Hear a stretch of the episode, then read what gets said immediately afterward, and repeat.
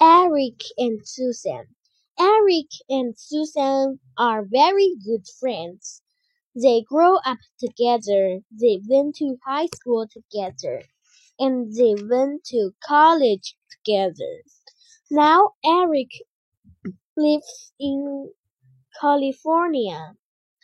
And Susan lives in New Jersey.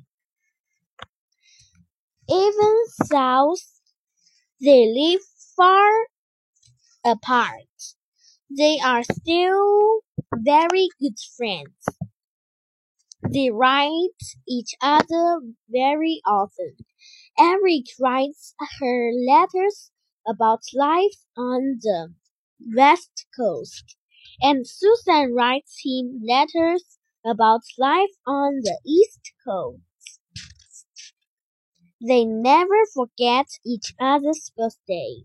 Last year, he sent her some CDs, and she sent him a waltz. Eric and Susan help each other very often. Last year, he lent her money when she was in the hospital, and she gave him advice when he lost his job. Eric and Susan liked each other very much. They were always very good friends. And they still are.